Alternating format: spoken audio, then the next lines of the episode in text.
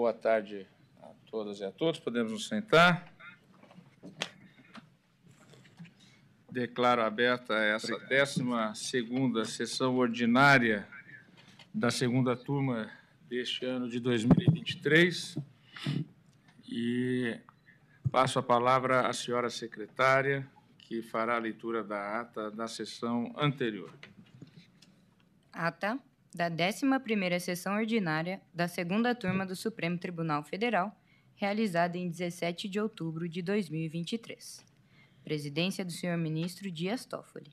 Presentes à sessão, os senhores ministros Gilmar Mendes, Edson Fachin, Nunes Marques e André Mendonça. Subprocuradora-Geral da República, doutora Maria Caetana Sintra Santos.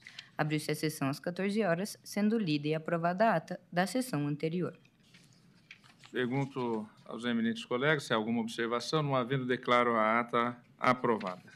Cumprimento os eminentes colegas, ministro decano Gilmar Mendes, ministro Edson Fachin, ministro Nunes Marques, ministro André Mendonça, doutor Luiz Augusto, representando o Ministério Público, senhoras e senhores advogados, advogados, todos que nos acompanham, servidores, colaboradores, imprensa. Essa é a última sessão. Faremos o pregão de dois feitos dos três que estão na pauta. E iniciamos, então, com o agravo regimental no recurso extraordinário 1.310.109, procedente do Paraná, sob relatoria do ministro Edson Fachin. Agravante Márcio Pinto de Magalhães, agravado Ministério Público Federal. Consta que, após o voto do ministro Edson Fachin, relator, que negava provimento ao agravo regimental, pediu destaque o ministro Gilmar Mendes. Sessão virtual de 3 de junho de 22 a 10 de junho de 22. Então, passo a palavra inicialmente ao ministro Edson Fachin, posteriormente ao ministro Gilmar Mendes e depois escolherei os demais votos no caso. Ministro Edson Fachin, não há sustentação, informo aos eminentes colegas, não há, não há sustentação em nenhum caso de hoje da pauta. Ministro Edson Fachin, então, já pode ir diretamente a relatório e voto, e depois passo a palavra ao ministro Gilmar. Muito obrigado, senhor presidente. Cumprimento Vossa Excelência, os eminentes pares, a doutora Ana, senhoras e senhores funcionários, advogados e advogados aqui presentes. É, considerando, senhor presidente, é, a, a pauta de hoje, não sei se Vossa Excelência irá informar na sequência da retirada de pauta do. Ah, pois não. Então, vou diretamente a esse feito que Vossa Excelência vem de apregoar, que é o agravo regimental no recurso ordinário 1.310.109 do Estado do Paraná. Vou fazer uma síntese, senhor presidente, eis que, como esse julgamento já iniciou, creio que temos a matéria, pelo menos do ponto de vista da relatoria, e eu revisitei o tema, estou mantendo a compreensão que ali exarei. Vou fazer, portanto, uma síntese para, em seguida, eh, prosseguirmos neste julgamento e auscultarmos os eminentes pares. Mas, à guisa de breve relato, eh, rememoro apenas que aqui o recorrente Márcio Pinto de Magalhães, com base na linha A do artigo 102, em seu inciso terceiro da Constituição, sustenta ofensa ao artigo 5 incisos 1 e 55 da Constituição, tendo em vista que o acordo do Tribunal Regional Federal da Quarta Região negou o provimento à correção parcial interposta e teria, assim, incorrido em afronto ao princípio da paridade de armas e do contraditório. E é, aqui já se percebe qual é o fato que está efetivamente em questão. É a circunstância de que a acusação, após a oitiva das testemunhas da defesa, indicou uma testemunha sustentando ter havido um fato superveniente para que fosse ouvida na fase das diligências suplementares. A questão se coloca em saber se essa testemunha já deveria ter constado do rol inicial apresentado pelo Ministério Público ou não.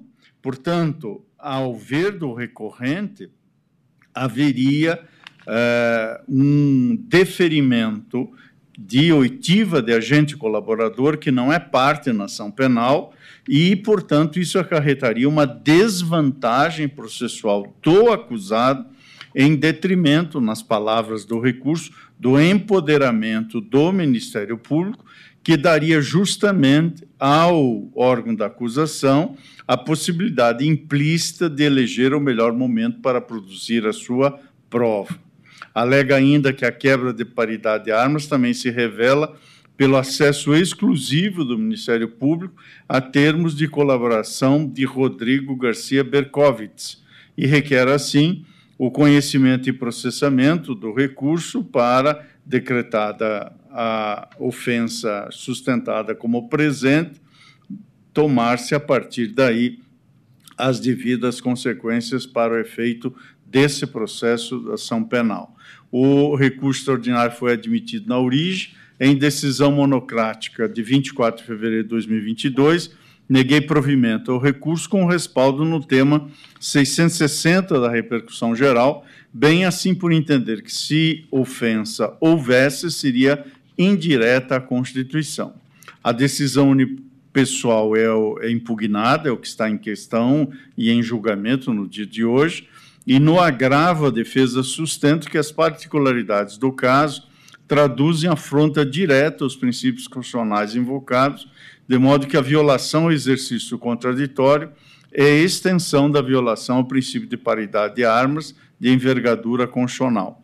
Reitera a defesa que a admissão da oitiva do colaborador Rodrigo, a pedido do Ministério Público Federal, na fase das diligências complementares, ocorreu mediante flagrante atentado às regras éticas do devido processo, eis que, nas palavras do recorrente, sabia a acusação desde o início do processo que o senhor Rodrigo Berkovitz poderia eventualmente ser ouvido como testemunha.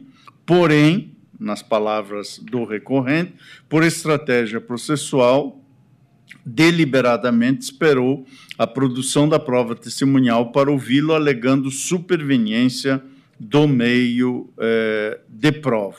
E, portanto, ressalta que a superveniência inexplicável do colaborador e sua oitiva após as testemunhas de defesa seria nítida estratégia processual, tornando o princípio da paridade de armas ineficaz. Aluda ainda o fato de que o pedido da oitiva teve amparo no depoimento de Correio, que se tornou agente colaborador, coligido aos autos por aproximadamente oito meses antes da manifestação da acusação, o que reforçaria, no sentido da parte recorrente, o objetivo ministerial de surpreender a defesa. Menciona ainda que o Ministério Público teve acesso, teve ciência, melhor dizendo, acerca da potencial existência do colaborador nos Estados Unidos, nos termos do acesso à parte do material da denominada Operação Spoofing. Requer, assim, seja reconhecida a violação dos princípios constitucionais assinalados, considerando-se que a altiva do réu colaborador, que não é parte no processo penal, deve atender ao princípio da paridade de armas, sujeitando-se às regras de preclusão, boa-fé e lealdade processual. A Procuradoria ouvida nas contrarrazões, apresentou o pedido pelo desprovimento do agravo, e creio que com isso uh, me desincumbo da ideia uh, que é básica para começar o julgamento, no sentido de que esses uh, substancialmente são os fatos.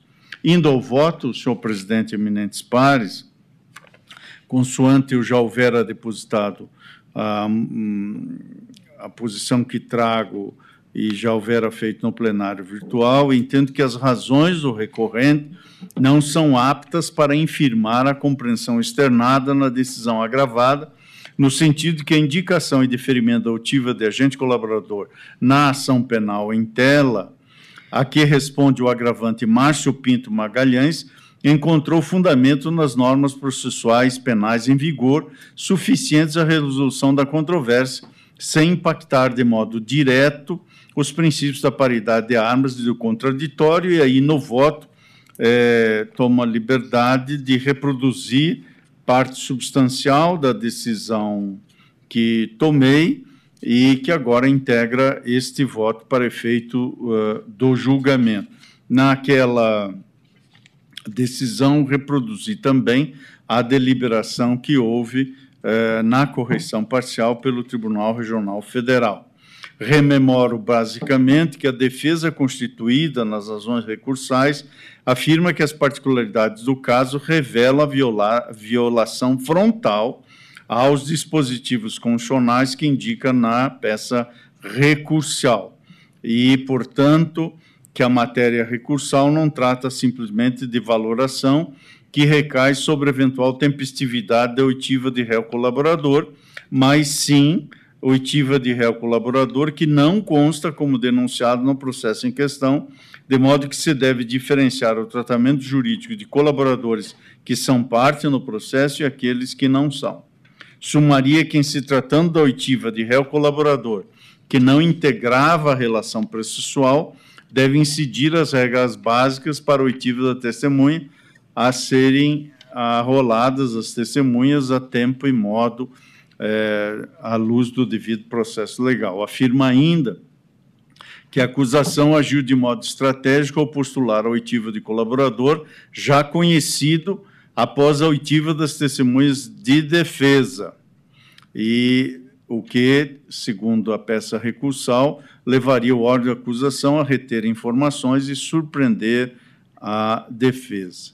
Essas são as particularidades que, segundo a peça recursal, importam na superação do tema 660 da repercussão geral, porquanto a violação ao princípio do contraditório seria uma extensão da afronta direta ao princípio da paridade de armas. Entendo que, nada obstante essas razões recursais, não me parecem elas suficientes a superar a compreensão jurisprudencial desse Supremo Tribunal Federal, assentada na sistemática da repercussão geral, no sentido de que, me permito destacar, a suposta ofensa aos princípios do devido processo legal, da ampla defesa e do contraditório e dos limites da cor julgada não apresenta repercussão geral quando a violação é debatida sob ótica infraconstitucional, o que tornaria, em meu modo de ver, torna inadmissível o recurso extraordinário. A racionalidade dessa compreensão alcança a apontada afronta à paridade de armas.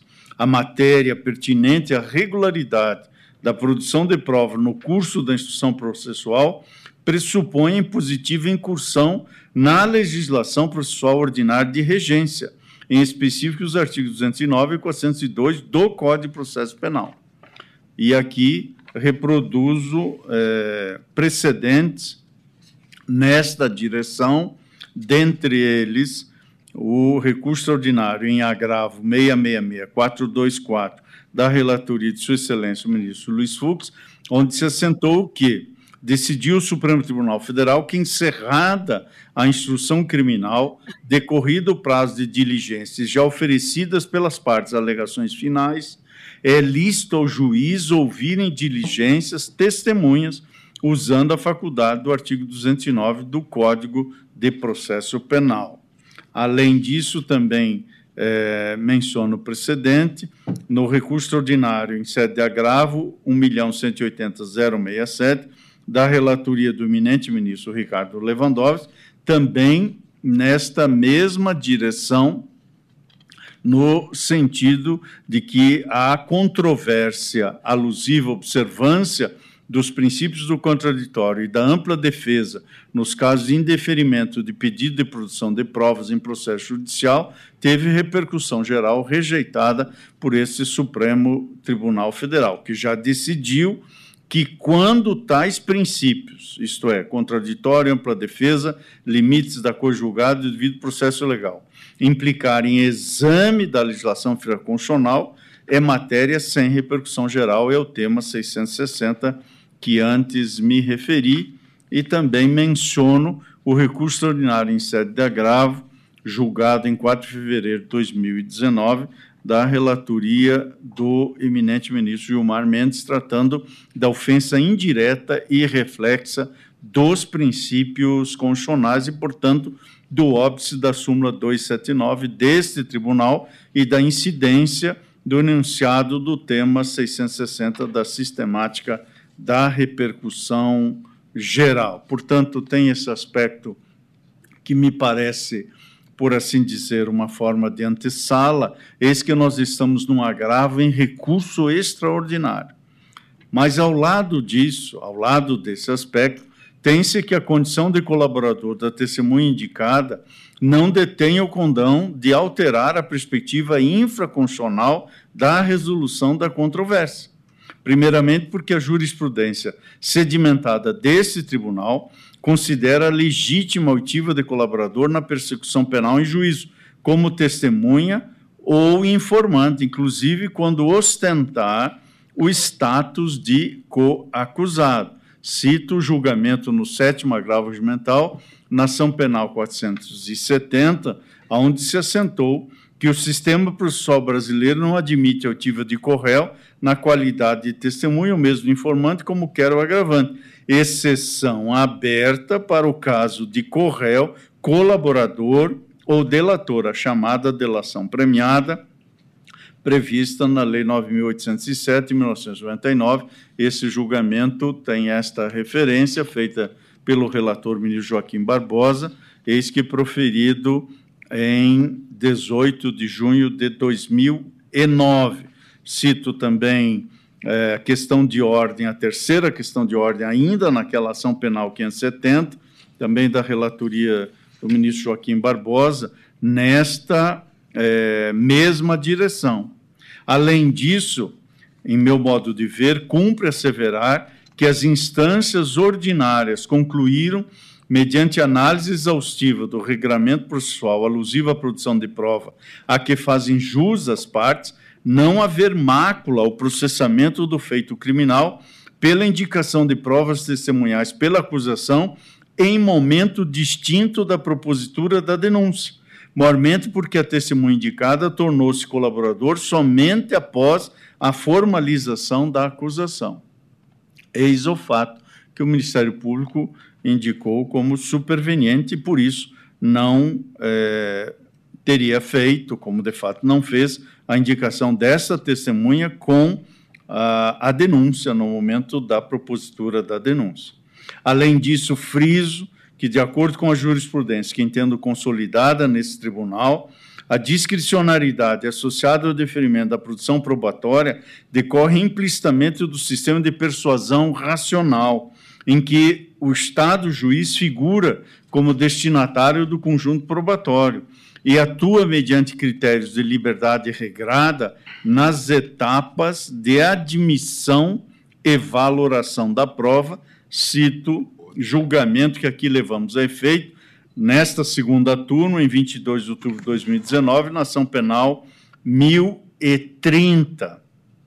E, portanto, ah, placitando os poderes do juiz para indeferir as provas consideradas irrelevantes, impertinentes ou protelatórias. Tendo em vista, acrescento, é, que essa ordem de ideias extrai-se da decisão do juízo da 13ª Vara Federal de Curitiba, que, visando buscar o efetivo esclarecimento dos fatos, disse sua Excelência, o magistrado, neste caso, é de ser deferido o pedido formulado pelo Ministério Público Federal, o que encontra permissivo na previsão do artigo 209 e parágrafo 1 do Código de Processo Penal, considerando, sobretudo, o superveniente acordo de colaboração pactuado pela testemunha indicada, bem como as circunstâncias em que sua oitiva foi o que se assentou pelo juízo da 13ª Vara Federal, mostra-se relevante a elucidação dos fatos, tendo inclusive sido referido em depoimento de Carlos Henrique Nogueira, o que traz à colação a figura jurídica da testemunha referida. E aqui é, reproduzo no voto a, a decisão que eh, lá na 13ª Vara Federal é, foi tomada, constando dela, dentre outros elementos, que é, em nova manifestação, assentou lá o juízo, informa o Ministério Público Federal a homologação do acordo de colaboração celebrado com Rodrigo Garcia Berkovitz, Aponta o Ministério Público que, embora Rodrigo não tenha sido denunciado no presente feito, seria ele destinatário de vantagens indevidas, objeto de apuração nessa ação penal, conforme revelado na superveniente colaboração de Carlos Henrique Nogueira Hertz e confirmado na delação de Rodrigo. Desse modo, ante a celebração de acordo, também por Rodrigo, requer ao Ministério Público a realização de sua oitiva por videoconferência, eis que legalmente impedido de deixar os Estados Unidos.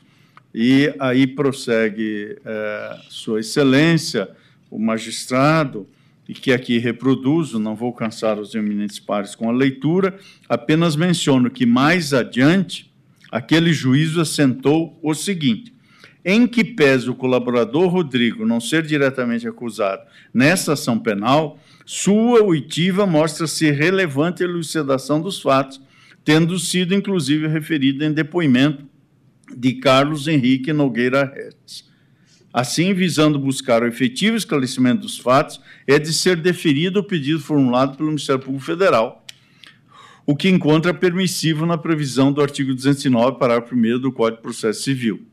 E acrescenta aquele magistrado: é certo que poderia o ato ser postergado para a fase do artigo 402 do Código de Processo Penal. Entretanto, diante do recente posicionamento do Supremo Tribunal Federal no sentido de que os colaboradores deverão ser ouvidos previamente aos não colaboradores, bem assim da previsão do artigo 4 parágrafo 10a da Lei 12.850 de 2013, com a redação da Lei 13.964 de 2019, visando resguardar o direito amplo à defesa, entendo por antecipar tal oitiva, possibilitando assim que os acusados, inclusive não colaboradores, sejam ouvidos posteriormente e assim restou designada a audiência para 13 de março de 2020. Digo ainda da minha parte que cumpre consignar o pedido de oitiva de Rodrigo Garcia, como formulado pelo Ministério Público Federal, bem como a ulterior justificativa apresentada pela acusação acerca do momento processual em que manifestado o seu respectivo eh, interesse assentou-se lá naquele pedido. Cuida-se de ação penal ajuizada em face de Mariano Marcondes Ferraz, Márcio Pinto de Magalhães, Carlos Henrique Nogueira Hertz e Marcos Antônio Pacheco Alcoforado.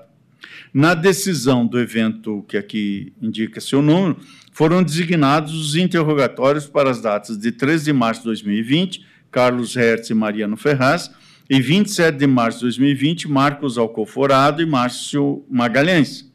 Contudo, conforme é noticiado nos autos da ação penal número tal, o ex-trade de produtos escuros da Petrobras em Houston, Rodrigo Garcia Berkovitz, celebrou o acordo de colaboração premiada com o Ministério Público Federal, o qual foi devidamente homologado por esse juízo. Em que pese Rodrigo não tenha sido denunciado nos presentes autos, a superveniente colaboração de Carlos Henrique revelou que as vantagens indevidas que são objeto desta ação penal também eram direcionadas para o ex-trader.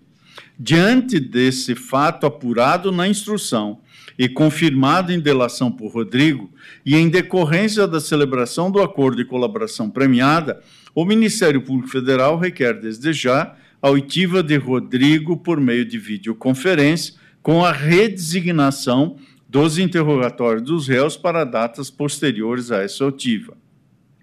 Sem prejuízo dessa diligência, e a fim de assegurar o contraditório sua máxima extensão, naquela petição ainda, é, assentou o órgão de acusação, informa o Ministério Público que procederá à juntada dos termos de declaração correspondentes à ação penal tão logo sejam recebidos pelos canais oficiais competentes através de cooperação internacional. Além disso, anoto no voto também que, em pronunciamento acerca da irresignação defensiva, consignou a acusação, abro aspas, alegue-se que o Ministério Público Federal já poderia ter formulado o requerimento de oitiva de Rodrigo Berkovitz, desde a juntada aos atos do termo de Carlos Hertz, o que que o menciona em 29 de agosto de 2019.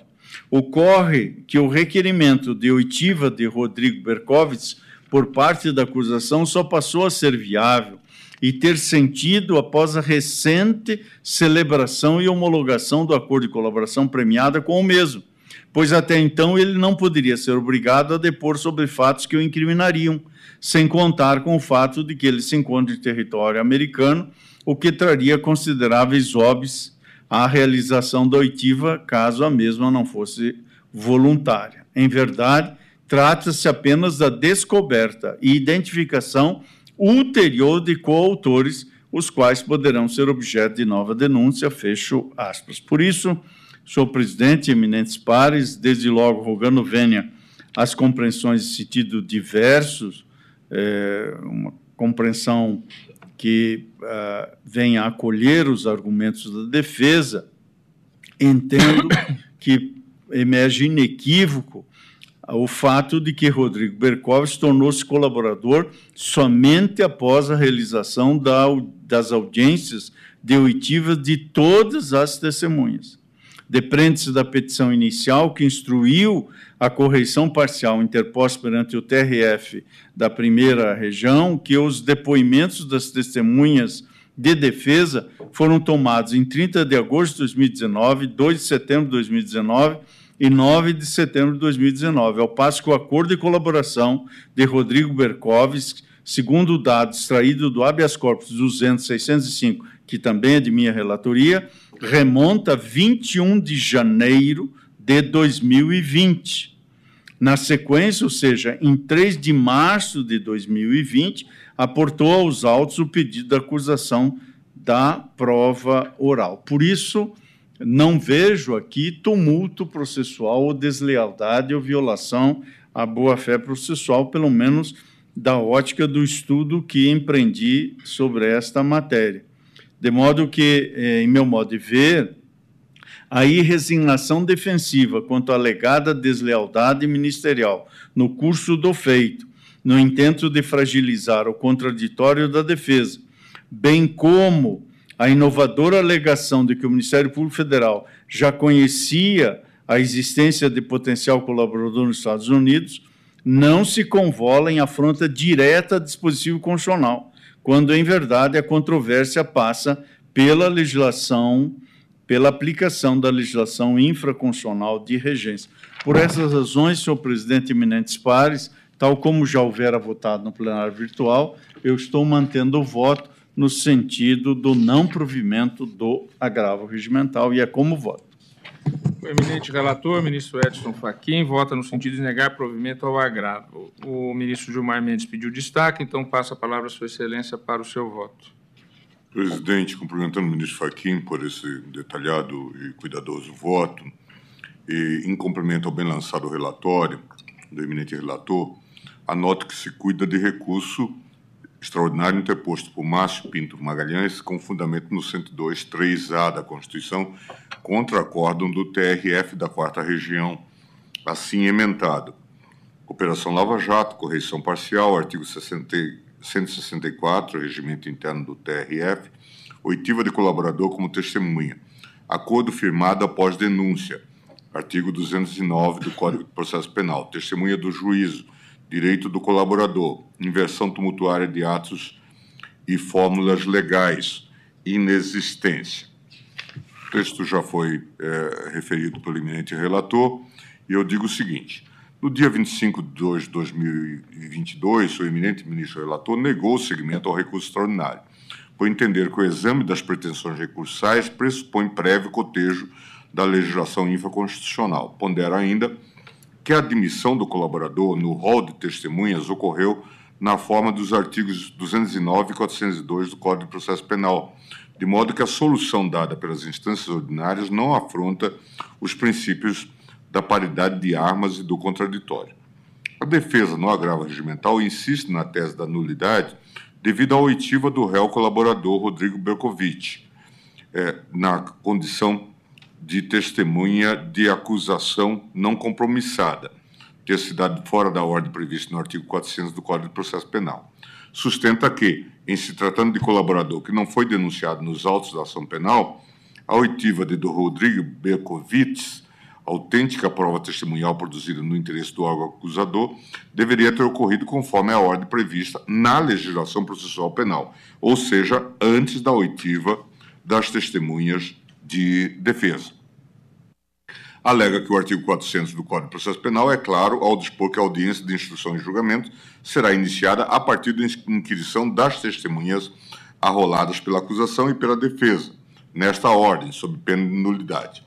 Pondera que a deturpação do rito previsto em lei implicou sérios prejuízos ao recorrente na medida em que a oitiva do colaborador testemunha, após a inquirição das testemunhas arroladas pelos réus, embaraçou o exercício da ampla defesa, direito de confronto.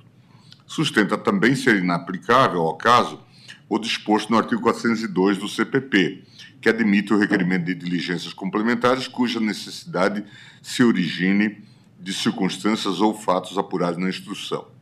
Afirma que o interesse da oitiva de Rodrigo Berkovitz surgiu muito antes da oitiva das testemunhas de defesa, realizada nas audiências é, realizadas nos dias 30 de 8 de 2019, 2 de 9 de 2019 e 9 de 9 de 2019, de modo que não se trata de fato novo, mas de informação que já era conhecida pelo Ministério Público desde 16 de 8 de 2019 e 19, data da celebração do acordo de colaboração premiada de Carlos Henrique Hertz, no qual o colaborador fez referências a Rodrigo Berkovitz.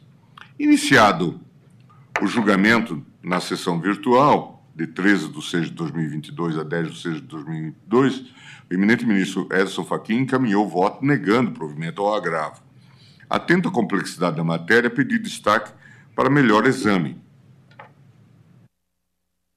Nesta oportunidade, encaminho-me no sentido de divergir das conclusões do eminente relator, rogando as mais respeitosas vênias.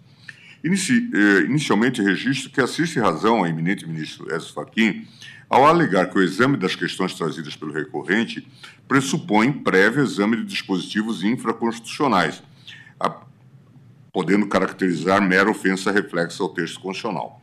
Da mesma forma, a jurisprudência do Supremo se sedimentou no sentido da impossibilidade de interposição de recurso extraordinário contra acórdão proferido no julgamento de correição parcial, situare 1.450.529 da relatoria do ministro Edson Fachin.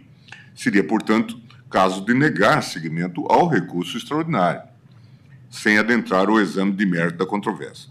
Não obstante, por identificar flagrante ilegalidade no caso dos autos, sintetizado em grave supressão de direitos inerentes ao contraditório e à ampla defesa, o que não é incomum em processos oriundos da 13ª Vara Federal de Curitiba, tenho para mim que é caso de concessão de habeas corpus de ofício, nos termos do artigo 193 do Regimento Interno do Supremo. São duas as razões que me conduzem a seguir essa linha. Primeiro, por entender que, em caso de flagrante violação ao direito de defesa, o enfoque do tribunal deve ser a imediata correção das ilegalidades praticadas nos autos, sobretudo em se tratando de processos de natureza criminal. Afinal, ante a possibilidade de lesão a direitos do acusado, não é dado ao magistrado hesitar diante de abuso de poder cometido por quaisquer autoridades públicas. Compete-lhe antes agir com a presteza necessária para conter eventuais excessos praticados pelo Estado. Segundo, porque a questão de fundo deste processo é idêntica ao tema que seria debatido nesta mesma sessão, no julgamento do HC 200-605, também da relatoria do ministro Edson Fachin. E, na, na ocasião, divergi respeitosamente do eminente relator por entender que a possibilidade de realização de diligências complementares previstos no artigo 402 do CPP não autoriza a supressão de direitos básicos da defesa, tal como ocorreu nos autos. E aqui, então, houve é, o pedido de vista do ministro Ezio Fachin e depois outros desfechos. A partir desse horizonte, entendo que é dever do colegiado prosseguir no enfrentamento dessa questão de fundo, que é igualmente tratada nos autos do presente recurso extraordinário, até mesmo pela relevância da, da controvérsia, que se relaciona diretamente com princípios de envergadura constitucional e ainda com a delicada temática referente ao tratamento processual do réu colaborador, que não figura como acusado nos autos da ação penal, colaborador testemunha. No mérito, para melhor situar a questão, estabeleço a cronologia do procedimento criminal. Em 30 de 11 de 2018, na 57ª fase da Operação Lava Jato, que investigava a suposta prática de atos de corrupção envolvendo operações de trading realizadas pela Petrobras, a 13ª Vara Federal de Curitiba acolheu pedido do MPF decretou medidas cautelares pessoais, probatórias e patrimoniais contra diversos investigados, inclusive com a decretação da prisão processual de Luiz Orlando, o, o, Eduardo Loureiro Andrade, Carlos Henrique Nogueira Hertz, Bo Hans Wilhelm Ludgenberg, Márcio Pinto de Magalhães, Rodrigo Bar Garcia Berkovitz, Paulo César Pereira Berkovitz, Carlos Roberto Martins Barbosa, César Joaquim Rodrigues da Silva, Marcos Antônio Pacheco Alcoforado, Gustavo Bufara Bueno e André Luiz dos Santos Paz. Em 14 de 12 de 2018, o Ministério Público ofereceu denúncia contra o recorrente, Márcio Pinto de Magalhães, e outros acusados pela suposta prática de crimes apurados nessa fase da Operação Lava Jato. Recebida a denúncia e rejeitadas as respostas à acusação, iniciou-se a instrução processual com oitiva de testemunhas arroladas pela defesa, nos dias 30 de 8 de 2019, 2 de 9 de 2019 e 9 de 9 de 2019. Por razões processuais, ocorreu paralelamente a formação de outras ações penais, uma delas em desfavor de Rodrigo Berkovitz e outros acusados.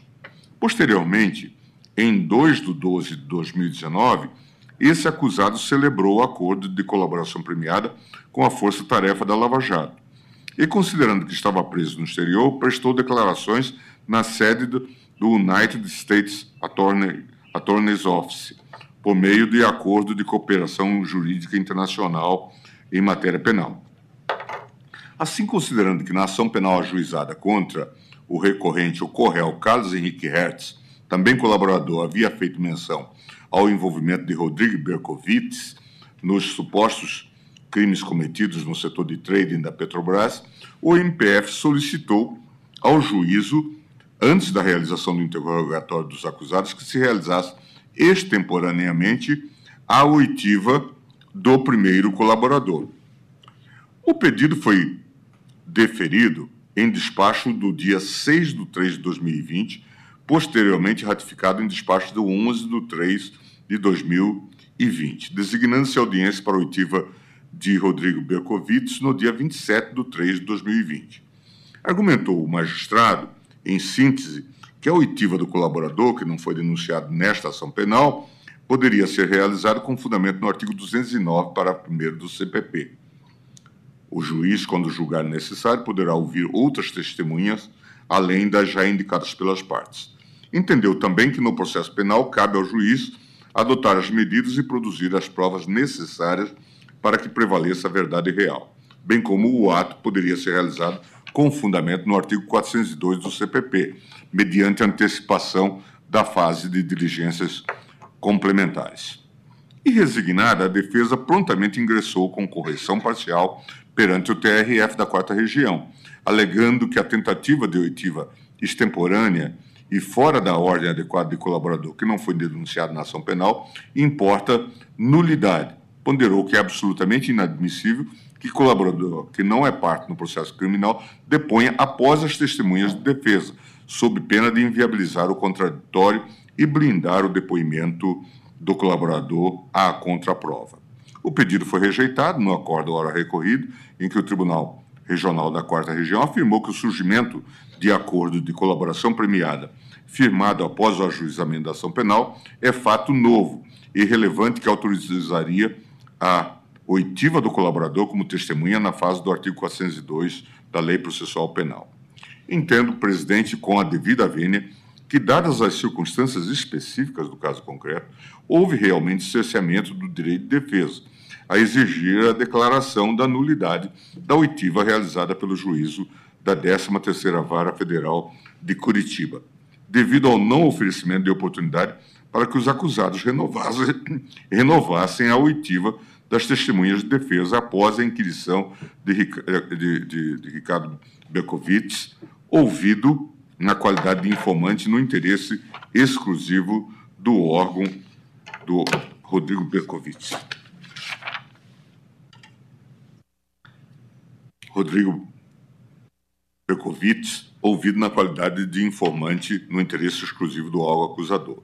Sobre o assunto, registro que há uma diferença sutil, mas relevante, entre o procedimento de inquirição do colaborador, colaborador que é parte na relação jurídica processual, colaborador-réu, esse foi um debate profundo que nós fizemos e foi feito, inclusive, é, em plenário, e aquele que responde à ação penal diversa, colaborador-testemunha.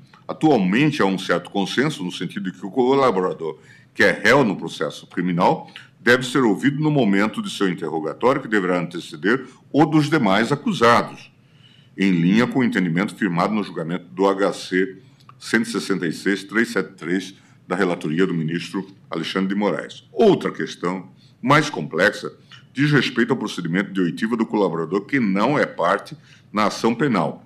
A esse respeito, o Supremo decidiu no julgamento da terceira questão de ordem na ação penal 470 que, por não terem sido ouvidos na fase do interrogatório judicial e considerando a colaboração prestada nos termos da delação premiada que celebraram com o Ministério Público, é perfeitamente legítima sua oitiva na fase da oitiva de testemunhas, porém na condição de informantes. A P 470 relatou o ministro Joaquim Barbosa. Outra não tem sido a compreensão do STJ, em que prevalece o entendimento de que não há impedimento ao depoimento do colaborador como testemunha não compromisserada, na medida em que, não sendo acusado no mesmo processo em que o recorrente figure como réu, sua oitiva constitui verdadeira garantia do exercício da ampla defesa e do contraditório dos delatados, ao mesmo tempo que também consubstancia mecanismo de confirmação das declarações e de validações dos benefícios previstos no acordo de colaboração, RHC 67493, relator ministro Félix Fischer. A determinação para que a inquirição do delator, que não é parte na ação penal, ocorra na fase da oitiva de testemunhas, projeta consequências transversais para o processo penal, na medida em que, segundo a disposição expressa do artigo 400 do Código de Processo Penal, deve o magistrado ouvir primeiramente as testemunhas arroladas pela acusação e depois aquelas indicadas pela defesa. Cuida-se de decorrência direta do assim chamado direito de confronto, right of confrontation, que consiste no direito fundamental do acusado de presenciar a produção de prova testemunhal e dela participar ativamente. Por força desse direito, a declaração de uma testemunha somente pode ser admitida como elemento de prova, caso ela tenha sido produzida de forma pública, oral, na presença do julgador e do acusado, e, sobretudo, desde que tenha possibilitado a resistência a resistência da defesa logo após a sua produção. Estou citando o Manual de Processo Penal de Renato Brasileiro de Lima. Um importante mecanismo de contraposição ou de resistência contra a prova testemunhal é justamente a possibilidade de inquirir em seguida as testemunhas de defesa, formulando as perguntas que possam repelir as declarações prestadas na primeira etapa das inquirições. Não, por outro lado, a inversão de ordem de testemunhas é causa de nulidade dos atos instrutórios, salvo em situações muito específicas, expressamente previstas na, em lei, a exemplo do artigo 222 do Código de Processo Penal. Essa compreensão é corroborada pelo voto proferido pelo eminente ministro Alexandre de Moraes no já mencionado HC 166 373, em que se afirmou categoricamente que, sendo a relação entre colaborador e delatado de puro antagonismo, o delatado tem o direito de falar, por último, sobre as imputações que possam levar à sua condenação, já que o direito de falar por último está contido no exercício pleno da ampla defesa, englobando a possibilidade de refutar todas, absolutamente todas as informações, alegações, depoimentos, insinuações e provas e alegações do delator. Portanto, no caso dos autos, muito embora não houvesse óbice processual para a oitiva de Rodrigo Berkovitz, é certo que, em se tratando de colaborador que não é parte na relação processual, sua oitiva deveria ter ocorrido no início da instrução criminal, antes da oitiva das testemunhas de defesa, sob pena de nulidade. Assim, diante do requerimento extemporâneo do Ministério Público, formulado após a oitiva das testemunhas de defesa, caberia ao juiz da causa, em homenagem aos princípios constitucionais do contraditório da ampla defesa, reabrir a instrução processual, possibilitando que os acusados fizessem novas perguntas às testemunhas de defesa, após a coleta das declarações do colaborador testemunha. Algo simples, sensato e adequado para quem prestigia o texto constitucional. O que sabemos não era exatamente a regra desta 13 terceira vara de Curitiba.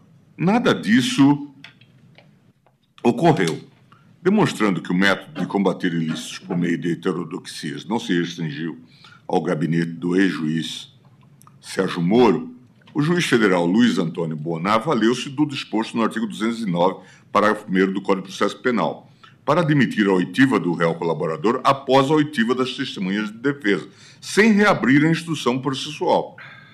Escrevendo mais um capítulo da sanha punitivista que impulsionou o lavajatismo, o magistrado chegou ao ponto de invocar até mesmo um exótico mecanismo de antecipação da fase do artigo 402 do Código de Processo Penal. Tudo para contornar a necessidade de observância rigorosa da ordem de oitiva de testemunhas previstas no artigo 400 do Código de Processo Penal.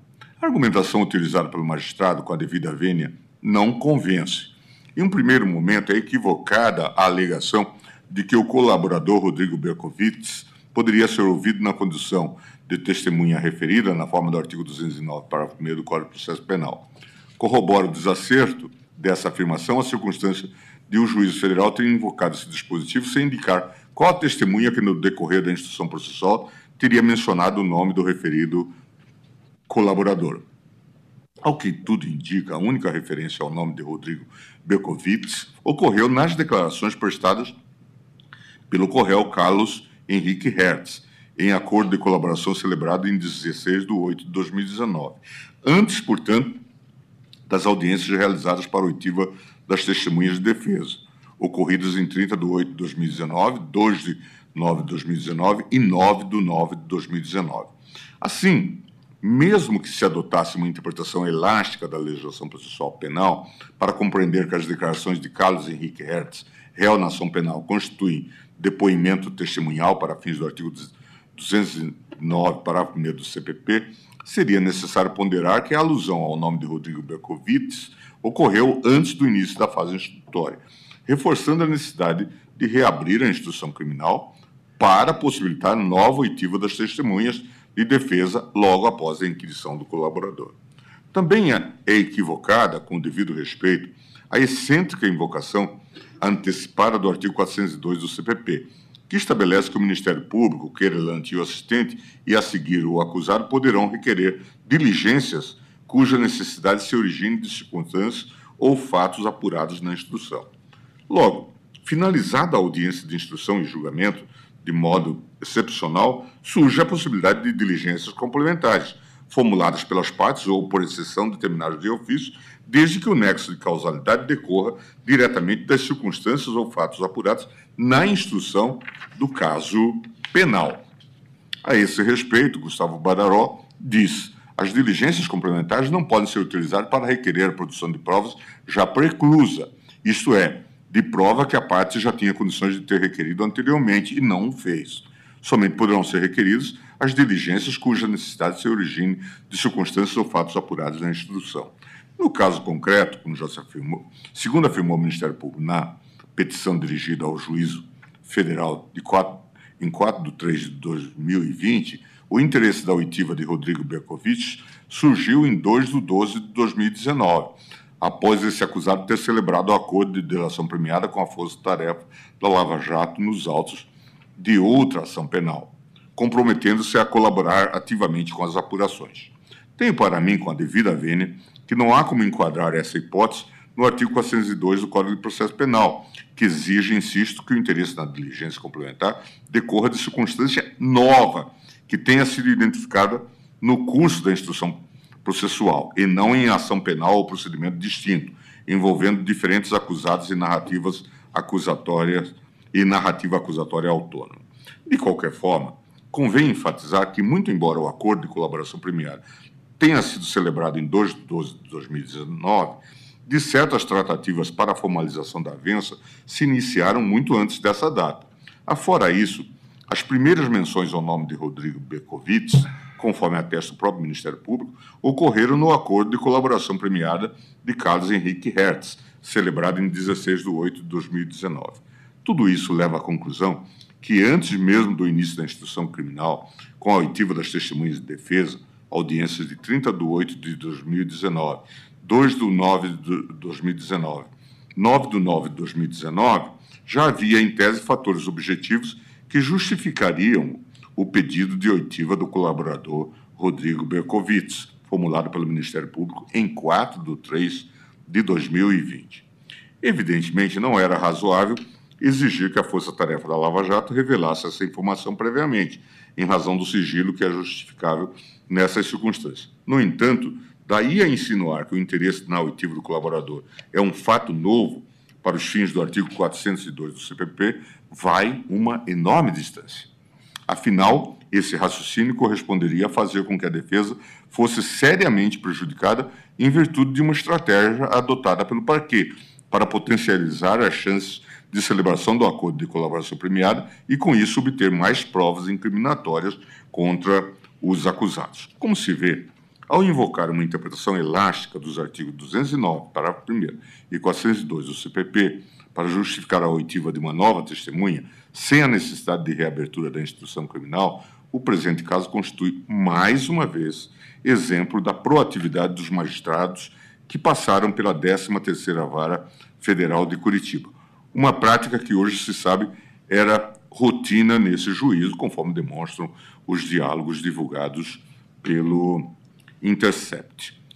O método de combater ilícitos por meio de parcerias com os órgãos da acusação não corresponde ao que se espera do sistema de justiça em um Estado democrático de direito. O processo penal se orienta a partir dos princípios da ampla defesa, da paridade de armas e da vedação de surpresa, com o propósito de verificação da procedência da hipótese descrita na denúncia, com etapas sequenciais e preclusivas, nas quais as partes devem exercer o ônus probatório respectivo. Em consequência, é dever das partes do magistrado atuar em conformidade com as normas de regência delineadoras do devido processo legal. Por outro lado, a possibilidade de um magistrado realizar atividade probatória é excepcional, complementar e específica, vinculada ao, o aprofundamento vertical do tema determinado, desde que a linha argumentativa tenha sido apresentada por uma das partes para o fim de dirimir dúvidas sobre ponto relevante. Ao magistrado é vedada a ampliação horizontal do conjunto de provas, isto é, exercer a atividade probatória ampliativa ou inovadora para além dos limites cognitivos estabelecidos pelas partes. Do contrário, adota postura incompatível com a Constituição. É que no processo penal, de estrutura preponderante acusatória, ou preponderantemente acusatória. Por definição, além da distinção entre acusação e defesa, a gestão da prova é a atividade atribuída às partes. Cito vários autores a propósito desse, dessa temática. A partir da boa-fé objetiva, também aplicável ao processo penal, emanam os deveres anexos das relações obrigacionais, especialmente os da confiança, proteção, lealdade, cooperação e informação. Em consequência, a observância dos ritos, formas, prazos e etapas procedimentais constitui a materialização da cláusula do devido processo legal, artigo 5 inciso 54, por meio da proibição de inovação da surpresa ou da alteração do objeto do processo ou do conjunto probatório produzido na fase instrutória. Logo, a inovação probatória deve ser analisada em face dos princípios orientadores do processo democrático. Ademais, sabe-se que a atividade probatória acontece em quatro momentos distintos: requerimento, admissão, produção e valoração. A lógica sequencial promove o controle do, do magistrado quanto ao conjunto probatório que se pretende valorar quando da decisão judicial, garantindo-se paridade de armas, o contraditório, a ampla defesa, a imediação, o estándar probatório e a vedação à surpresa. Será a partir do conjunto de provas requerido, admitido e produzido que o raciocínio sobre os fatos será realizado pelo magistrado, vedada a surpresa probatória. Em termos práticos, nada impede que, no curso da instrução criminal, o magistrado admita de modo excepcional a possibilidade de oitiva de uma testemunha de acusação ou de um informante, que justificadamente não foi arrolado na denúncia, especialmente em se tratando de testemunhas referidas, na forma do artigo 201, parágrafo 1 do CPP. Igualmente, a legislação permite que, na fase do artigo 402, sejam produzidas diligências complementares, a partir de fatos e circunstâncias identificados no depoimento de testemunhas ou no interrogatório dos acusados. No entanto, cuida-se de instrumentos que devem ser utilizados com a devida parcimônia, sempre de maneira excepcional, até mesmo porque representam desvios do rito estabelecido na legislação processual penal. No caso concreto, tenho para mim que, ao emprestar interpretações elásticas aos artigos 209 e 402 do CPP, em linha com a vocação autoritária da 13ª Vara Federal de Curitiba, o juiz da causa afrontou não apenas o campo adequado da incidência desses dispositivos, como também golpeou as bases do direito à ampla defesa.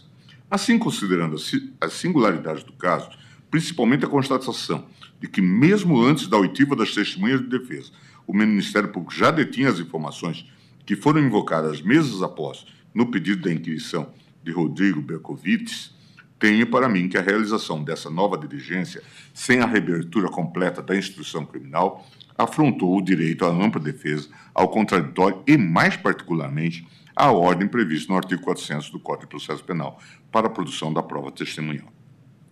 Presidente, eu enfatizo também que a defesa arguiu a nulidade desde a primeira oportunidade em que se manifestou nos autos, sendo ainda evidente o prejuízo a que foi submetida, na medida em que, como afirmou o próprio órgão da acusação ao solicitar a oitiva do colaborador, o depoimento de Rodrigo Berkovitz era essencial para a comprovação do envolvimento dos acusados nos crimes descritos na denúncia. Exigir qualquer coisa além disso, sob a alegação de que a nulidade é relativa e pressupõe a comprovação rigorosa do prejuízo sofrido pela defesa, corresponderia ao completo esvaziamento do sistema de nulidade previsto na legislação processual penal. Como afirma Gustavo Badaró, ao comentar a situação análoga, afirmar que tal nulidade é relativa, na prática, significa considerá-la sanável. E o que é mais relevante, fazer pesar sobre os ombros da parte que alega o vício a demonstração de prejuízo. Por isso, prossegue o autor. Essa demonstração é praticamente impossível, e não porque inexiste prejuízo, mas por ser este um prejuízo pela perda de uma chance. É impossível provar o dano com base em prognóstico. Ante o exposto, considerando as singularidades do caso e pedindo as mais respeitosas vênias ao eminente ministro relator, voto no sentido de conceder a ordem de habeas corpus de ofício, nos termos do artigo 193, inciso 2 do regimento interno, para anular o processo a partir da oitiva de Rodrigo Berkovitz determinando o prosseguimento da instrução processual com a rigorosa observância da ordem estabelecida no artigo 400 do Código de Processo Penal, inquirição das testemunhas arroladas pela acusação e pela defesa nesta ordem. É como voto. Agradeço, ministro Gilmar Mendes, que, quanto ao agravo regimental, acompanha o relator, mas concede ordem de habeas corpus de ofício. Tendo em vista que Sua Excelência apresenta essa proposição, eu penso que antes de colher os votos a partir do ministro André Mendonça, deveria ouvir o eminente relator a respeito da proposição de concessão de ofício que surge agora no voto do ministro Gilmar Mendes. Senhor presidente, uh, os fatos me parecem indisputáveis, há percepções distintas sobre esses fatos e o que deles é, é extraído e como votei pela negativa de provimento do agravo e manutenção é, da decisão que exarei no recurso extraordinário, me manifesto contrariamente à concessão da ordem de ofício. Perfeito. Ministro André Mendonça, como vota Vossa Excelência? Senhor presidente, minha saudação a Vossa Excelência, ao eminente relator, ministro Edson Fachin, também ao ministro Vistor, ministro Gilmar Mendes, ministro Cássio Nunes, nosso subprocurador-geral da República, também aqui presente, eminentes advogados e servidores. Minha saudação a todos. Ministro Gilmar, uma, uma dúvida, se me permite. Vossa Excelência está anulando, portanto, o processo a partir da oitiva do colaborador Sim. e determinando o prosseguimento da instrução. Ou seja, se bem entendi, mantém-se o depoimento do colaborador, mas tem que se reabrir a instrução, seria nesse sentido? Se reabrir para que daí em seguida se sejam ouvidas as, autoridades, as testemunhas de defesa. Então, nós temos hoje, na minha compreensão, para não, não ser injusto na compreensão, um momento em que foi ouvido o colaborador e o juiz deve reabrir toda a instrução, dando a oportunidade à defesa Mi- de reinquirir testemunhas. André, ministro André, o, o, é, o que, que aconteceu? A instrução se encerrou. Pois não. E depois houve, com base nesses dispositivos, a oitiva desta testemunha ou, ou informante. A parte, desde de então, protestou contra isso. E dizendo que é, isso não se podia fazer, porque se tratava de uma testemunha de acusação, descumprimento da ordem estabelecida. E desde então, então se pede que na, na forma do artigo 209 que se faça é, essa, essa correção. Pode-se manter as testemunhas de acusação e ajuntar a elas a- o depoimento de, de- do, do Rodrigo Berkovitz. Daí haverá a possibilidade de nova audiência de todas as testemunhas de defesa. Entendi. É, eu, eu confesso que estaria acompanhando aqui o ministro Luiz Edson Fachin, até porque no estudo que fiz do caso, não havia requerimento de provas por parte da defesa. A defesa ela argui a inversão é, ilegal, vamos dizer, ou inconstitucional na sua visão, dessa oitiva do colaborador em relação às demais testemunhas, porém não haveria nos autos um pedido de produção de novos depoimentos. Eu, eu pediria vista aqui, até para, em, em um prazo exíguo, nós não teremos mais sessão nessa, mas eventualmente, se houver até um consenso entre os pares de, de voltar a esse assunto, não só na primeira sessão do ano seguinte, mas me parece, da leitura que Vossa Excelência está fazendo, ministro Gilmar, que é uma solução, acho que razoável, de preservação de contraditório ampla defesa. Confesso, confesso que, na leitura que, que havia feito até o momento, é, havia notado um grau de cautela por parte do magistrado de primeiro grau, porque, na sua decisão inicial sobre o aspecto, ele demonstra uma preocupação justamente em atentar para a jurisprudência do Supremo de não permitir um evento surpreendente à defesa. Ainda que nós possamos divergir dessa extensão de não surpresa, porque ele pontua aqui, abro aspas, na leitura que faço da, do acordo no Tribunal Regional Federal da Quarta Região. Assim, visando buscar o efetivo esclarecimento dos fatos, é de ser deferido o pedido formulado pelo MPF, o que encontra permissivo no 209 do Código de Processo Penal, ou seja, como testemunha referida é, no curso da instrução. Prossegue. É certo que poderia o ato ser postergado para a fase do 402, ou seja, eu poderia até aguardar o momento do 402 para deliberar sobre isso, mas eu antecipo e já de imediato vou ouvir o delator, justamente diante do recente posicionamento do Supremo, no sentido de que os colaboradores deverão ser ouvidos previamente aos não colaboradores. Mas ele foi ouvido depois. Depois, inclusive, do. Então, só para eu fazer essa checagem final, mas, mas antecipo aqui que. E- São, são, são, são dois aspectos. Primeiro, ele, ele foi referido anteriormente no, no depoimento de um delator, este de nome Hertz. Não obstante, ele não foi arrolado como testemunha de acusação. E depois de encerrada a instrução, encerrados os depoimentos, é que ele é chamado. É, é um caso flagrante, inclusive, a, a meu ver, de descumprimento da nossa jurisprudência. É, ele, a defesa aqui, ela não alega prejuízo no curso. Ela alega. Não, não. não, não, não, não pelo amor de Deus. Eu não, pelo tô... amor de Deus, o sujeito resultou condenado. Quer dizer, que prejuízo mais. É, é, é sabe, nós temos que dizer, dizer, o sujeito resulta condenado. Eu estou registrando um fato. A defesa não sustentou um prejuízo e reabertura da instrução para fins de oitiva. É um dado da realidade. Entre haver ou não prejuízo, a gente discute isso aqui. Tanto vejo fundamento nos argumentos de Vossa Excelência que estou pedindo uma vista para avaliar a questão com, com melhor profundidade. É nesse sentido, senhor presidente. Logicamente, até caso alguns dos pares queiram antecipar o voto, também não só é um direito, mas também pode ajudar aí na, no avanço do julgado. É, o que me chama a atenção aqui no caso é que esse Rodrigo Bercovitch, ele não é denunciado, ele não é colocado como um testemunho de acusação e depois ele faz uma colaboração.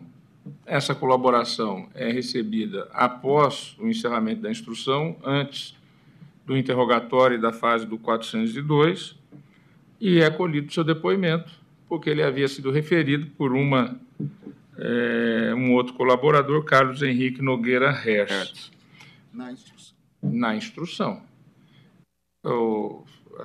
É evidente aqui que há um certo tumulto, uma certa desordem processual, sem querer antecipar o voto, mas ele nem fazia parte né, como acusado e aparece uma colaboração é de repente na, nos autos. Que na leitura que havia feito, é, justamente por isso houve uma motivação para o juiz antecipar a oitiva dele. O juiz, vamos pensar no magistrado. O magistrado, a princípio, não tinha conhecimento desses elementos. Mas ele não ao... antecipou, ele foi posterior a todos. Não, mas ao se deparar com a questão da, da, da referência no, na instrução, ele determina. Não, é, é o requerimento do Ministério Público. Eu nem sei se poderia ser aceitável essa delação no curso de uma denúncia já apresentada e no é meio. É um requerimento do Ministério Público para que ele fosse ouvido diante da delação. É um requerimento ao, ao, ao magistrado. Senhor presidente, ministro André, apenas para colaborar, embora é, certamente o voto vice-ministro André trará luzes ao tema, os fatos e as datas é, são examinados na medida em que se suplanta a, os óbices acerca do conhecimento e exame para julgamento do recurso extraordinário. Foi a primeira é, circunstância na qual, inclusive, o ministro Gilmar acompanhou o voto que proferi neste ponto. É, todavia, Sua Excelência concluiu pela presença de uma flagrante ilegalidade a autorizar a concessão de um habeas de ofício.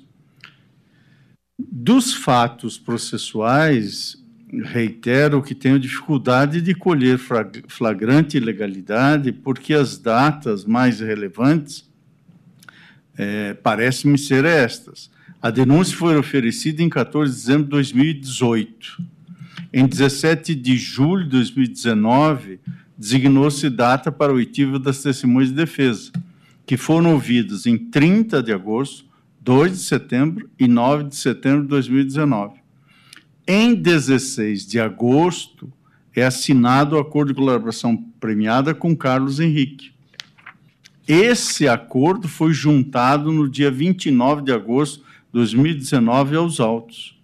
Já, e nele é que é referido a, a figura de Rodrigo Berkovitz, ou Berkovitz. E esse acordo de colaboração vem ao juízo para homologação no dia 22 de janeiro de 2020. E o pedido para a oitiva de Rodrigo como testemunha é feito no começo de março, é, protocolado dia 3 de março de 2020.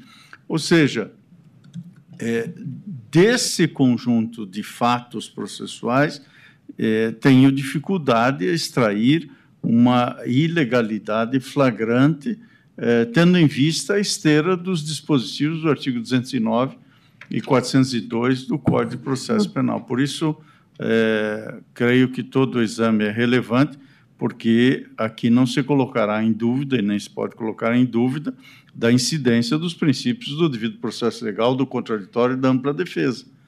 Mas daí a extrair uma ilegalidade flagrante, no caso, à luz dessas datas, é, tenho pessoalmente essa dificuldade. Era só o que gostaria de acrescentar, senhor presidente. Pois não.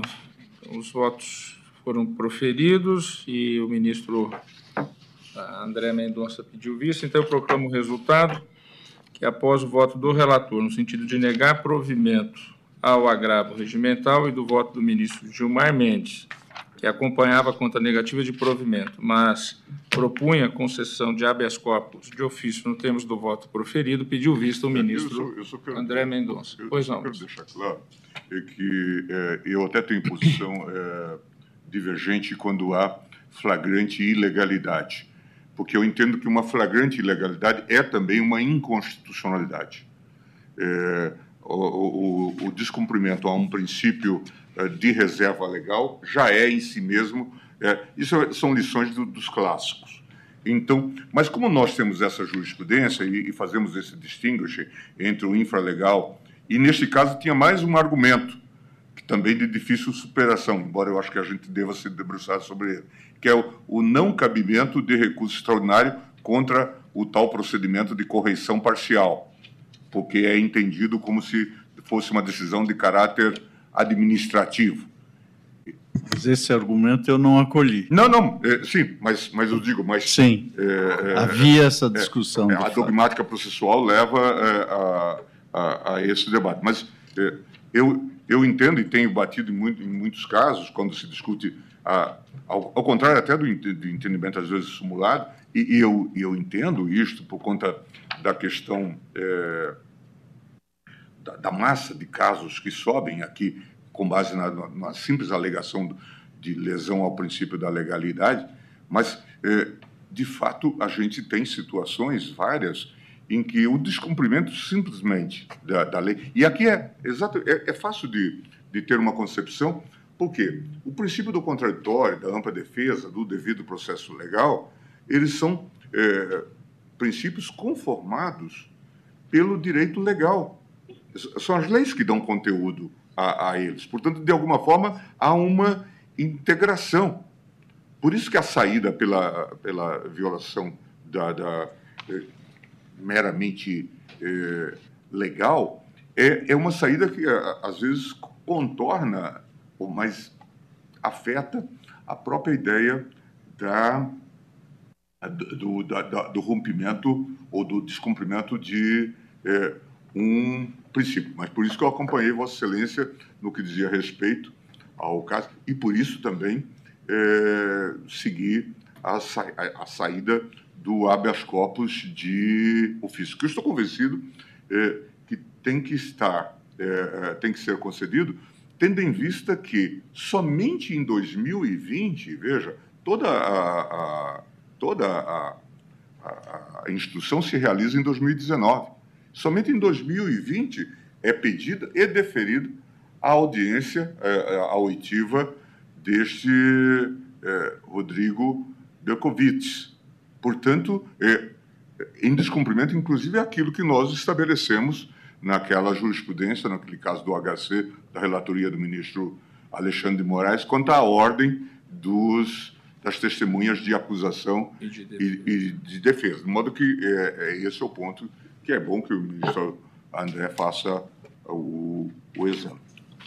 Bom, já proclamado o resultado parcial, eu informo que o agravo regimental no habeas corpus 200.605, em que já proferiram o voto o ministro Fachin, negando provimento ao agravo, e o ministro Gilmar Mendes, dando provimento para conceder parcialmente a ordem, e houve pedido de vista pelo ministro Nunes Marques, houve juntada de documento nos autos informando o fato superveniente, então esse processo retornará ao eminente relator para decisão monocrática. Último feito do dia, agravo regimental nos embargos de declaração no recurso extraordinário com agravo 1.367.995, procedente de Minas Gerais, sendo relator ministro Ricardo Lewandowski, agravante, presidente da Câmara do município de Mateus Leme, agravado procurador-geral de Justiça do Estado de Minas Gerais. Após o voto do ministro Ricardo Lewandowski, que negava provimento ao agravo regimental, no que foi acompanhado pelo ministro Edson Fachin, destacou o feito o ministro Gilmar Mendes, sessão virtual de 6 de maio de 22 a 13 de maio de 22. O voto do ministro Ricardo Lewandowski já foi proferido, no sentido de negativa de provimento ao agravo, no que foi acompanhado pelo ministro Edson Fachin. Então, penso que posso eh, encaminhar de imediato a palavra ao ministro Gilmar Mendes para o voto, Sua Excelência, que destacou o feito do plenário virtual.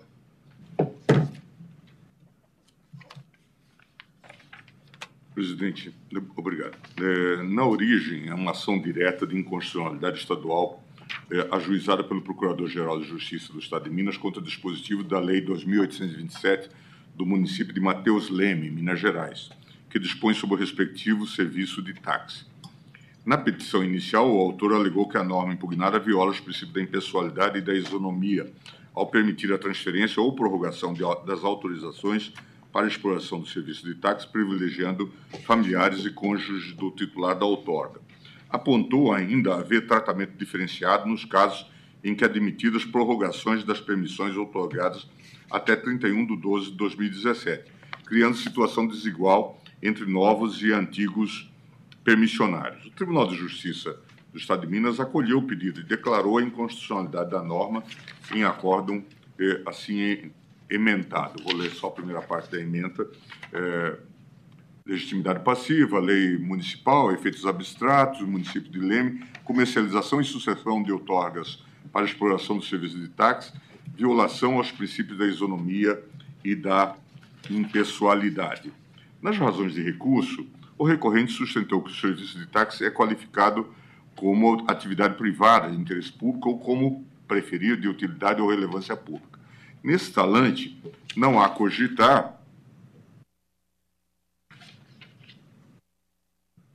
concessão ou permissão de serviço público ou processo simplificado do certame público, na medida em que não se acomete a particulares a prestação de serviço público. Os taxistas, como sabido, recebem autorizações para exercerem suas atividades, o que revela ato discricionário da administração que prescinde de licitação pública ou qualquer outro mecanismo simplificado de licitação.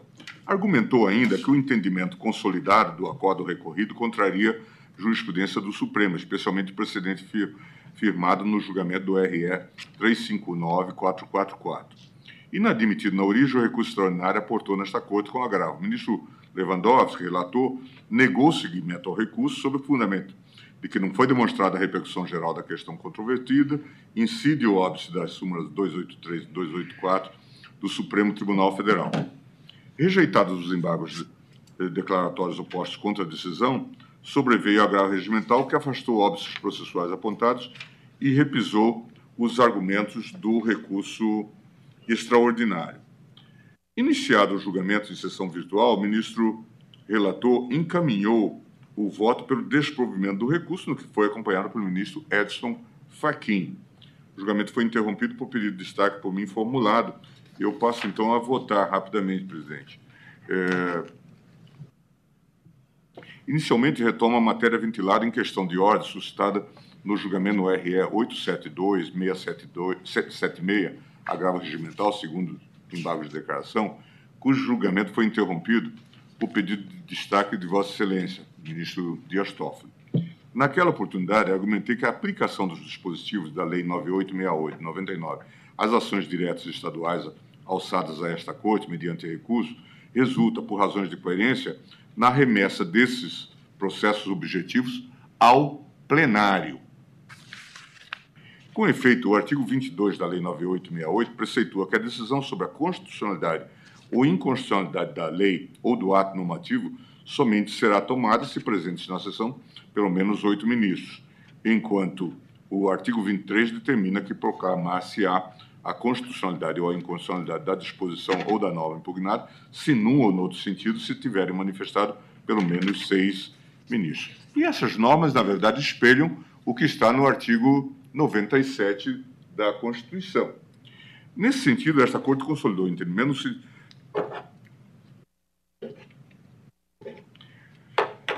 na perspectiva de que as ações diretas de inconstitucionalidade estaduais, mesmo quando aportam este tribunal por meio de recurso extraordinário, conservam sua feição objetiva, observando o respectivo regime jurídico. É, não se aplica o, o, o, privilégio do prazo de recursão em dobro, do processo de controle concentrado de constitucionalidade, precedentes, etc. Assim, é, uma vez reconhecido o caráter objetivo das representações de inconstitucionalidade estaduais, não desnaturado pela interposição de recurso extraordinário, é imperioso reconhecer a aplicação da Lei 9868 e, consequentemente, a competência do plenário para examinar esses recursos, tanto em relação ao tema de fundo quanto no que concerne a eventual modulação de efeitos, que é um outro problema que nós estamos para de, definir, acho que a partir de um caso que Vossa Excelência participou na, na primeira turma, que é a hipótese de é, ter julgado a constitucionalidade ou a inconstitucionalidade do, do recurso extraordinário na turma e depois postular-se modulação de efeitos e ter-se que ir a plenário. É dizer, que cabe ao plenário a alegação de inconstitucionalidade formulada na ação direta estadual e veiculada por recurso extraordinário, assim como quando entender presentes os pressupostos legais modular os efeitos nos termos do artigo 27 da Lei 9868.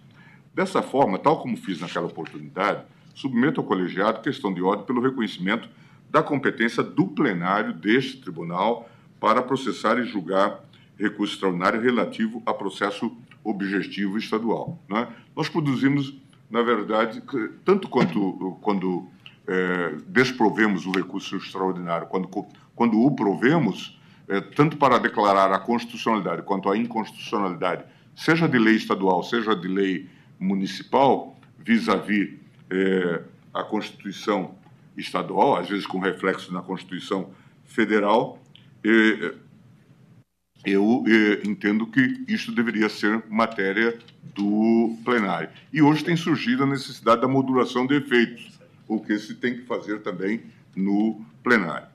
É, caso superada a questão de ordem, afaste preliminarmente os óbitos formais consignados na decisão agravada. Em exame do recurso extraordinário, observa que a parte veiculou em tópico pró. Gilmar, vamos voltar à questão de ordem.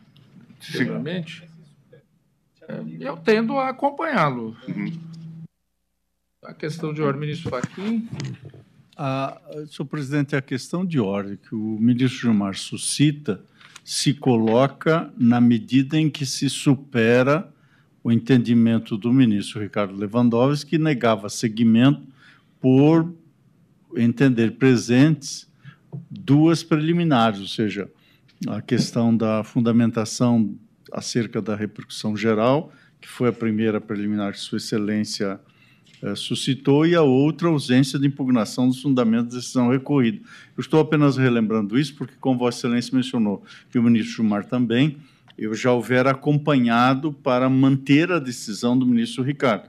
Para remeter ao Pleno, parece-me que nós precisamos é, superar as preliminares e adentrar ao mérito, reconhecendo que há uma questão constitucional a ser examinada pelo Tribunal Pleno. É, é que não tem como não ter questão constitucional. É quando, na verdade, o, o que se Foi tratou... uma declaração de constitucionalidade é. de norma. Sim, mas, mas são dois momentos distintos, porque se ficássemos, hipoteticamente, nas duas razões que o ministro Lewandowski suscitou para negar seguimento ao recurso extraordinário.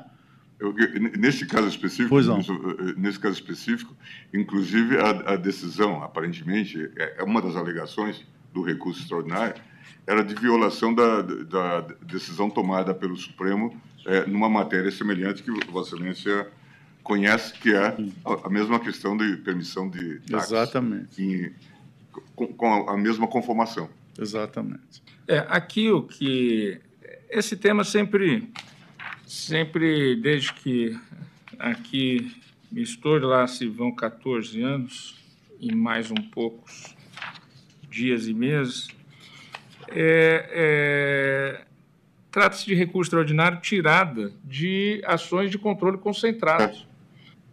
E, evidentemente, se o controle concentrado se inicia no Tribunal de Justiça contra uma lei municipal ou estadual, estadual é, a matéria constitucional parece estar inerente Sim, então... ao feito, e daí nem seria o caso de se cogitar em questão de ordem. Desculpa, em repercussão geral. É o, argu o, o, o, o argumento. Sim, sem dúvida.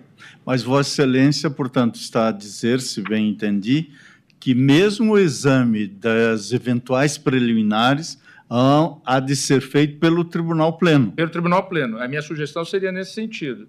Seria nesse ou, sentido. O relator, de... o relator eventualmente indeferir, mas sujeito a agravo para o Tribunal Pleno, se fosse o caso de admissibilidade.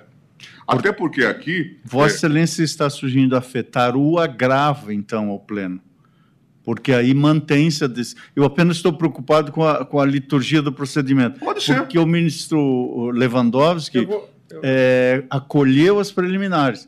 Se afetarmos o próprio agravo ao pleno, eu acompanho. Agora. É, é o caso.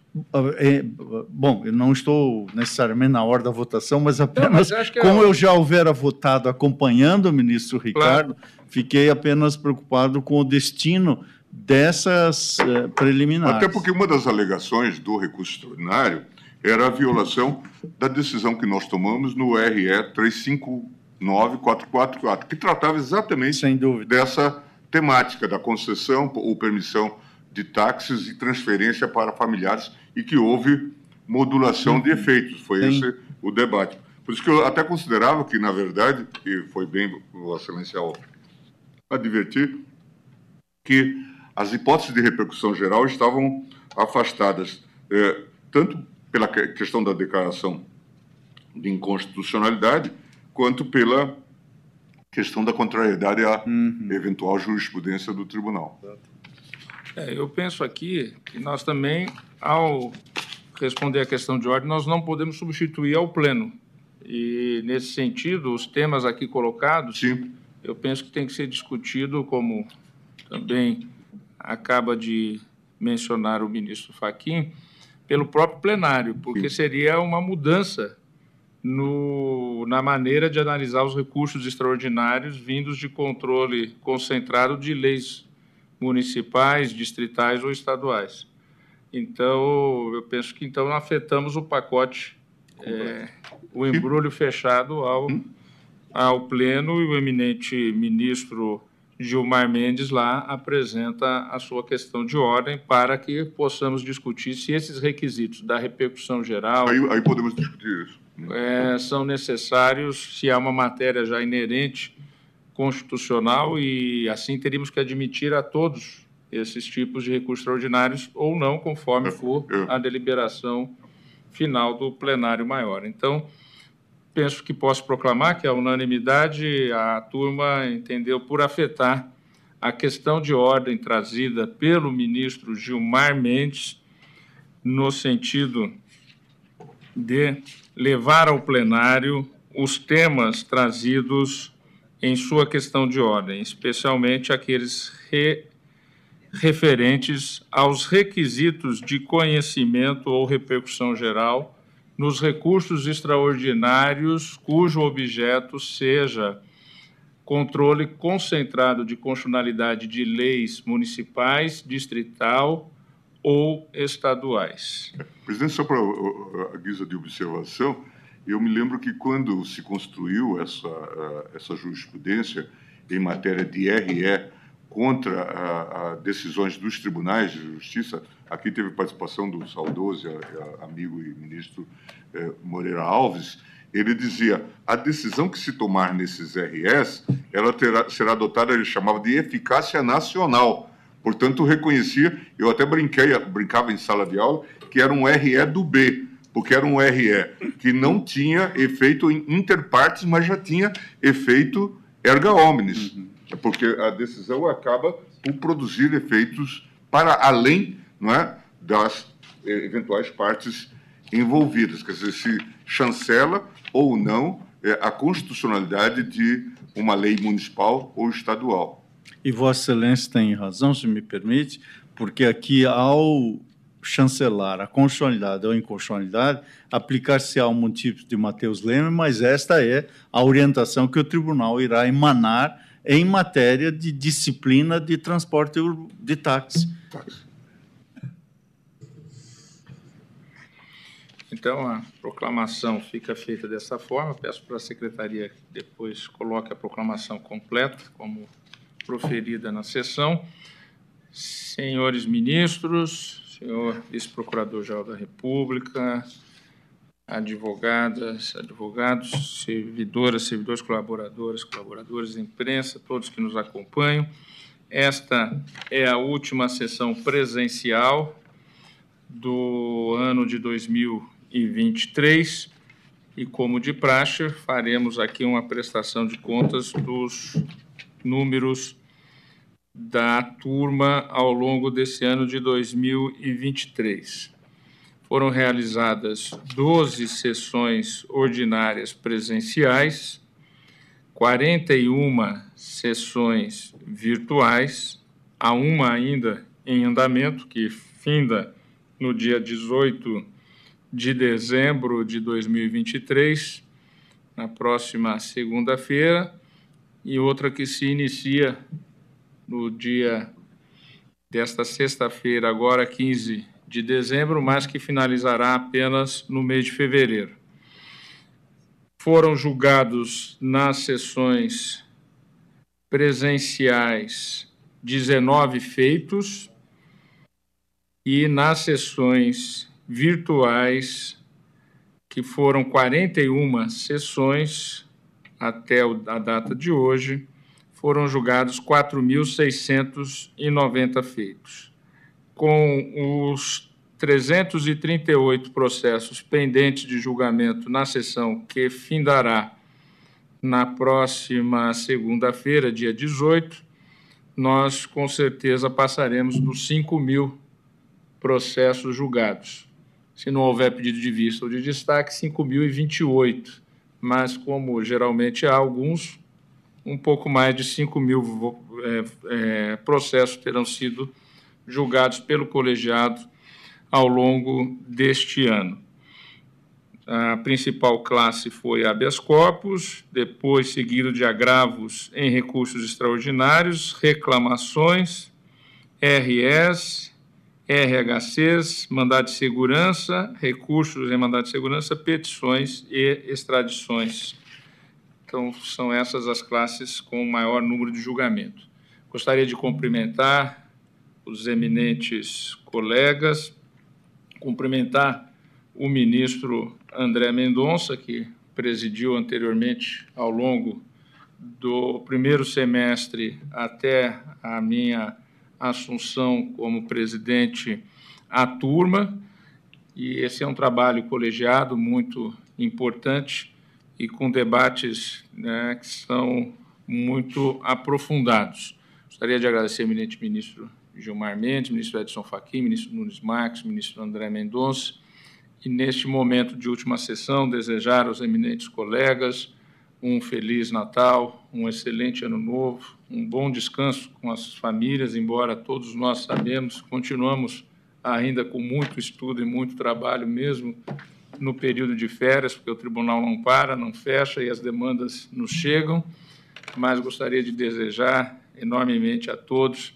muita felicidade, paz e alegria nessas festas de fim de ano. O mesmo faço em relação ao Ministério Público, na pessoa do Dr. Luiz Augusto Santos Lima, desejando a todos que aqui oficiaram ao longo deste ano de 2023, pelo Ministério Público, os desejos de um Feliz Natal e um próspero ano de 2024. Também a advocacia a advocacia privada, a advocacia pública, em especial a defensoria, que exerce um papel fundamental na defesa das garantias individuais no que diz respeito à liberdade e o direito de ir e vir dos cidadãos mais desvalidos brasileiros. Também desejando um feliz Natal, um feliz Ano Novo às servidoras e aos servidores, na pessoa da nossa secretária, doutora Hanna, aqui presente, também desejando um feliz Natal, feliz Ano Novo, todos que nos acompanham, a imprensa, todos aqueles que colaboram, servidores, servidores, colaboradoras e colaboradores, um excelente fim de ano a todos. Muito obrigado. Obrigado, presidente. Queria cumprimentá-lo também e desejar a Vossa Excelência e a sua família que tenha eh, um, um, recesso eh, tranquilizador e, e, que permita recompor as forças. Tivemos aí um semestre eh, bastante desafiador. Desejar também a todos os colegas que tenhamos um período de tranquilidade, que possamos voltar revigorados no próximo semestre, no próximo ano que já se avizinha também fazer as mesmas eh, os mesmos votos ao Ministério Público, aqui representado pelo colega eh, tantos anos, Luiz Augusto. Cumprimentar também a doutora Hanna e todos os servidores desta turma que são responsáveis por essa eh, eficiência com que eh, eh, se demonstrou eh, nessa estatística que Vossa Excelência acaba de apresentar. Um dado só eu vou destacar, que aparece na primeira estatística, as 50% de concessão de habeas corpus ou recursos em habeas corpus. É um dado bastante relevante nesse contexto geral, a par dos números julgados que nós vimos deve superar os 5 mil processos. Então, não havendo mais nada a deliberar, agradecendo a presença de todos, declaro encerrada a presente sessão. Um bom final de tarde a todos, uma boa noite depois.